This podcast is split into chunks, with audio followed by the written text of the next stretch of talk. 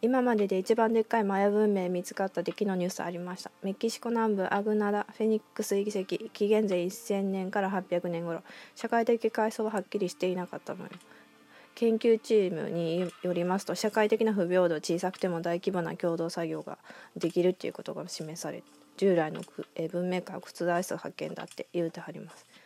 やはり現代の縦社会とかじゃなくて統率者支配者権力者たるものはその当時いなくて横並びの社会で自由の自由な意思を持った人が今より高い技術を持って生活してたんとちゃうんということなんでしょうか。まあ、それが紀元前1,000年とかもう進化論が覆りますやんっていう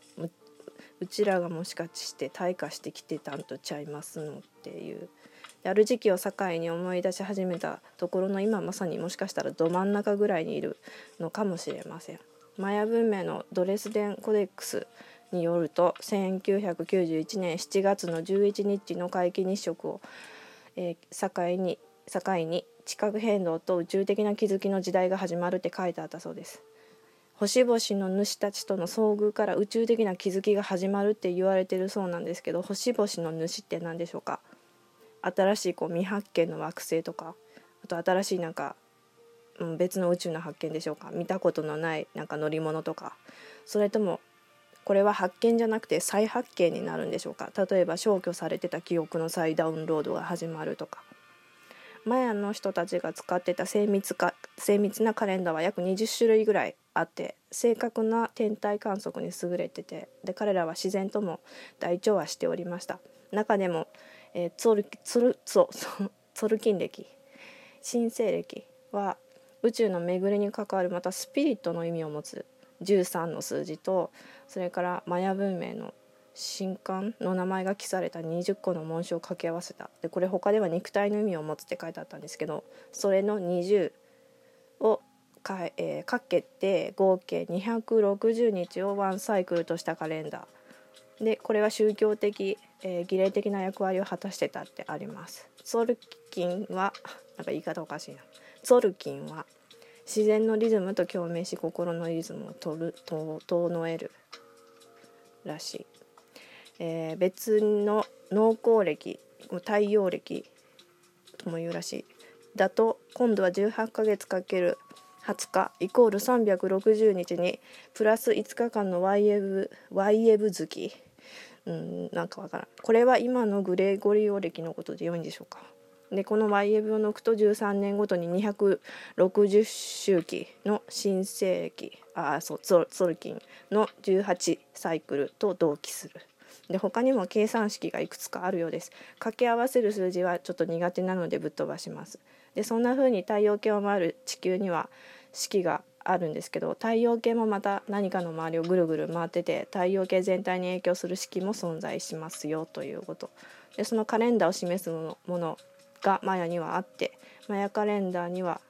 え過去から未来に直線的な数字が並ぶっていう形式ではなくて1の次に2が来るとかじゃなくてもっと全体の流れ全体のサイクルを一挙にこう俯瞰したような時間や空間の概念がなくてもう全てが生まれる瞬間の自然の営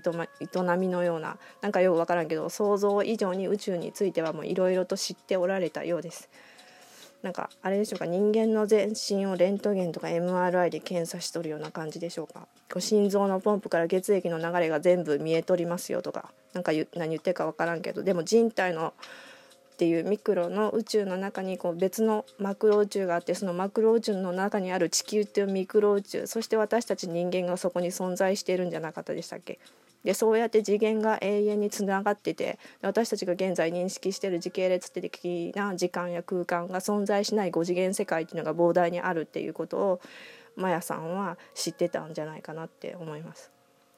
で私たちの太陽系が今どこの周りを回ってるんかというとマヤ暦の一番長い暦ではこと座、まあ、これプレアプレアデスとも言うんですけどそれの周りをぐるぐるぐるぐるずっと回っててで一周するのには2万6,000年かかるそうです。むちゃくちゃスケールのでっかい、えー、春夏秋冬が2万6,000年をかけて展開されていくということ。まだちょっと40年ぐらいしか生きてないので2万6,000年っていう、うん、流れ聞いたところであんまり関係ないわって思ってしまうところなんですけどどこに記述されてたかわからないけどマヤさんマヤさんってマヤの人々は、えー、人間は知識に対して敬意を持ってなさすぎだって言うてたそうです。知識の扱いが乱暴なんだそうです。だから高度な技術の情報をわざと消したんだろうか。えっ、とマヤでは花吹っていう銀河の呼び名があってでそれは思考の思考って至る高い思考の最高創造主、えー、運動と計測を与えし唯一のものっていう意味を持っています。ね、花吹っていうのは宇宙の全てのま情報元アカシックレコードと表現されることもあっち系ではあるしで単に宇宙の全ての記憶があるところとも言える。で彼らにとっての花吹っていうのは権力者が所有するためのものではなくてもたらされた宇宙からの英知としてみんなで分かち合うためのものでした。だから今 YouTube とかでみんなが配信してるような発信してるような、え、善意に基づいた発信こそが彼らの伝えたい知識の本当の使い方つまり知識の分かち合いのことでしたでそういうことを大事にしてたマヤ人なのでやっぱそうか変な知識の扱い方する人には情報を伝えないようにしてたみたいです。まあ、今はそういうわけにはいかない状態状況になっておりますけどで平等にみんなが今こういう SNS とかネット使っててこれからどうなっちゃうんでしょうか、まあ、そのための目があるわけなんですけどマヤの文献によりますと現在はもう闇の時代から光の時代に切り替わってて1475年のマヤ会合時には光の時代に変わってから、えー、とやがて海の向こうの遠くの国からまだ闇の状態でこう寝ぼけとる人らを助けに来る兄弟さんがやってくるだろうって言うてたらしい神官たちが。だからもうそろそろどっかから来るんじゃないですかね。うん、そろそろっていう基準が全然わからんのですけどここ数年とかですかね。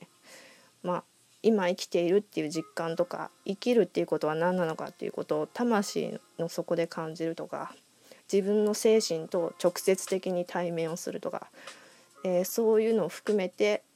えー、元の子どもの頃のもっと自由だったありのままの喜びの自分と再び直面する再び対面するそういう光の時代に入っておりますよっていうマヤさんからのメッセージでした。はい、おやすみなさい。